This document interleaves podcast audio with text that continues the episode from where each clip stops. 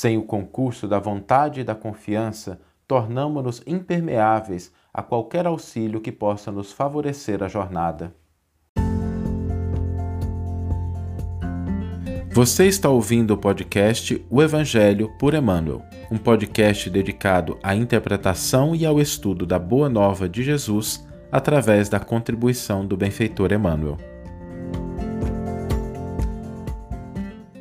Hoje nós vamos refletir sobre Jesus e a nossa fé.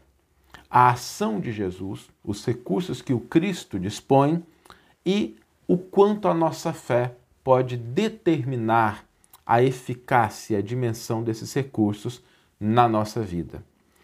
É curioso a gente lembrar que sempre que Jesus dispensava algum benefício, sempre que ele curava algum doente, que ele restituía a saúde a alguma pessoa, que eram aqueles eventos que chamavam a atenção de quem estava por perto, Jesus dizia ao beneficiado: A tua fé te salvou, ou a tua fé te curou. E eu gostaria hoje da gente aprofundar um pouquinho isso. Porque não faltam recursos ao Cristo. É o espírito mais elevado, é o governador espiritual do orbe, não faltam recursos ao Cristo. Mas quando ele auxiliava uma pessoa, ele não se reportava assim, não, olha, eu resolvi te ajudar e eu tenho condições para isso, então né, vou fazer isso. Ele sempre se reportava à fé da pessoa como uma condição, como elemento fundamental para que aquele benefício tivesse chegado a quem necessitava. A questão é que a fé, ela traduz vontade e confiança. Quando a gente tem fé, quando a gente tem confiança em alguma coisa, a gente começa a mobilizar ações e energias de nossa parte na direção daquilo que a gente deseja. A gente começa a ter conexão, a gente começa a ter sintonia com aquilo que a gente está buscando e com os elementos que estão à nossa volta que podem favorecer aquilo que a gente está buscando. Não tem nada a ver com pensamento positivo. Aliás, a gente, é, eu queria traduzir aqui um pouquinho a questão da fé, porque a gente normalmente correlaciona só a fé à crença. E aí tem pessoas que falam assim: ah, mas eu tenho tanta fé e não consigo o que eu gostaria. Ok, é preciso entender qual é o mecanismo disso. Em primeiro lugar, qual que é o tamanho da nossa fé? Qual que é a dimensão da nossa fé? Dá para a gente avaliar isso? E a verdade é que dá. O tamanho e a dimensão da nossa fé está diretamente relacionado à nossa ação na direção daquilo que a gente acredita. Então, se a gente tem ações possíveis de nossa parte na direção daquilo que a gente acredita, a gente vai dimensionar nossa fé de acordo com essas ações. São elas que determinam o tamanho da nossa fé. Porque às vezes a gente até diz que acredita, a gente fala, a gente verbaliza, mas existem ações que estão à nossa disposição e a gente não as concretiza, a gente não, a não realiza. Então é o seguinte, nesses casos, a nossa fé, ela não é do tamanho daquilo que a gente verbaliza, ela é do tamanho daquilo que a gente concretiza em relação ao que a gente pode realizar.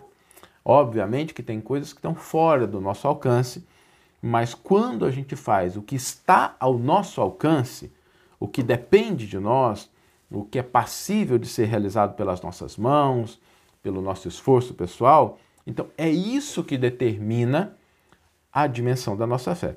Tanto é, como já dissemos antes, que tanto no latim a palavra fides, quanto no grego a palavra pistes, elas são palavras que não separam crença e ação. Então, é a nossa ação que determina o tamanho da nossa fé. E quando nos falta fé, a verdade é que nós colocamos-nos na posição de ser como um isolante, uma fita isolante. Vocês já viram uma fita isolante que a gente pega e passa ali no fio que às vezes está desencapado, que tem uma exposição, e quando a gente passa a fita isolante, a energia não flui para fora e também não entra para dentro. Então, quando falta fé, nós nos tornamos impermeáveis e isolados dos recursos que estão fora e que poderiam nos favorecer na direção daquilo que a gente está buscando. E isso é uma coisa que está registrada nos evangelhos. Porque é uma passagem em que Jesus volta para Nazaré e ali o evangelista registra e não realizou ali muitos milagres por causa da pouca fé daquelas pessoas.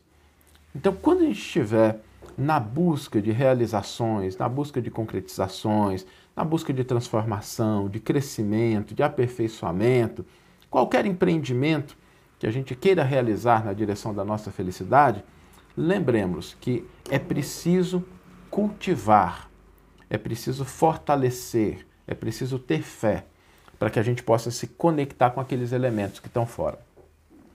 Para a gente resumir, existem quatro elementos que podem nos auxiliar e que estão presentes nos exemplos das pessoas que procuravam Jesus.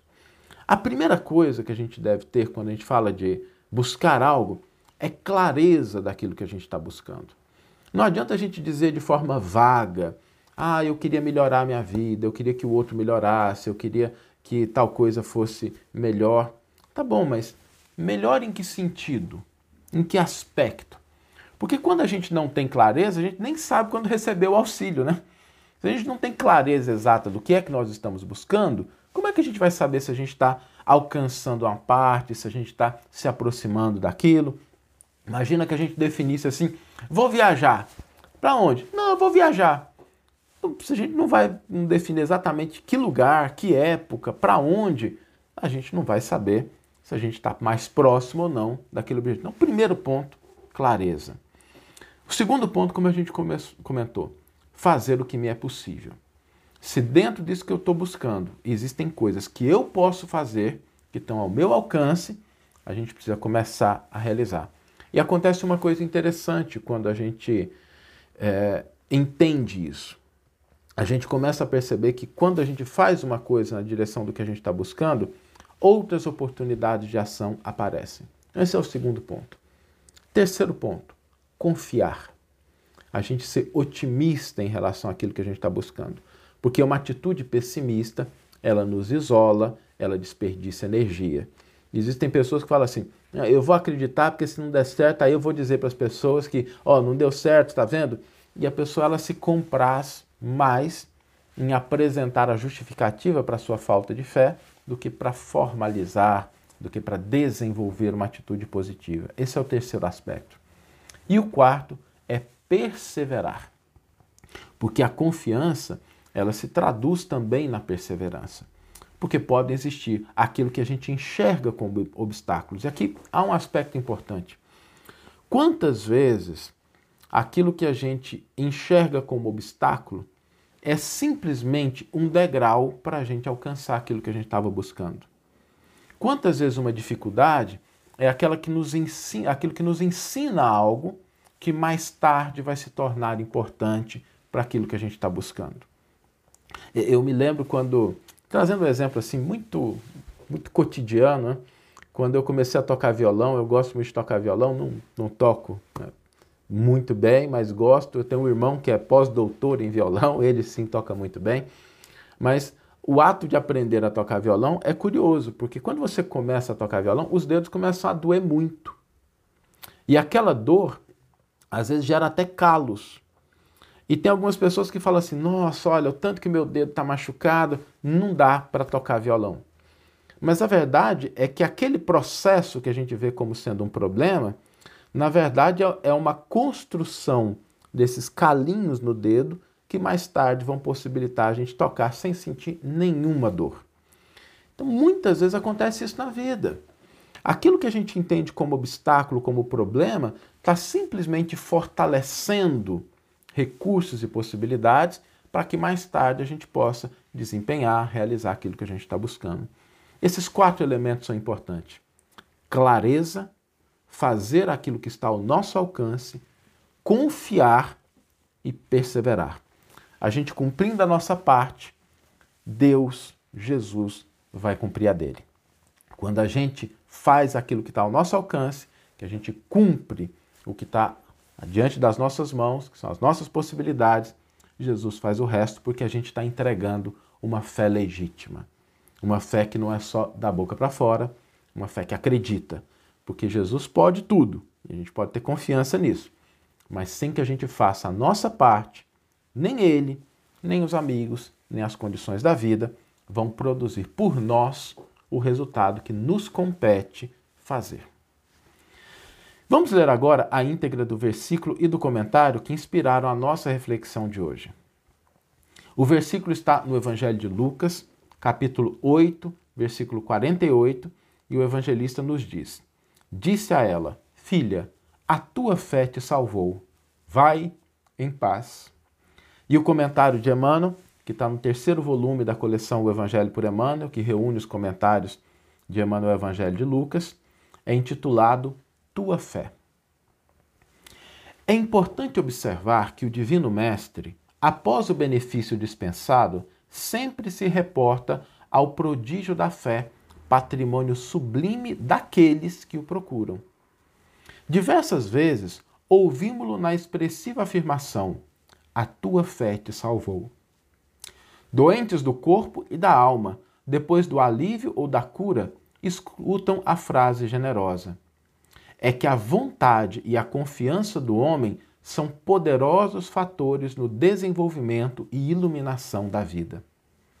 O navegante sem rumo e que em nada confia, somente poderá atingir algum ponto em virtude do jogo das forças sobre as quais se equilibra, desconhecendo, porém, de maneira absoluta, o que lhe possa ocorrer.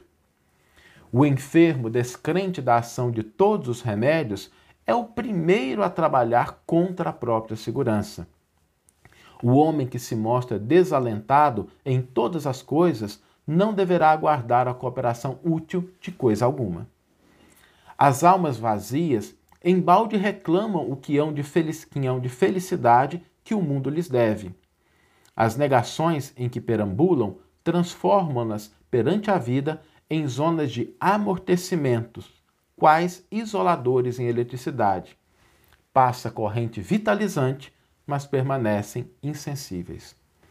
Nos empreendimentos e necessidades de teu caminho, não te isoles nas posições negativas. Jesus pode tudo. Teus amigos verdadeiros farão o possível por ti. Contudo, nem o mestre, nem os companheiros realizarão em sentido integral a felicidade que ambicionas sem o concurso de tua fé, porque também tu és filho do mesmo Deus, com as mesmas possibilidades de elevação. Que você tenha uma excelente manhã, uma excelente tarde ou uma excelente noite e que possamos nos encontrar no próximo episódio. Um grande abraço e até lá!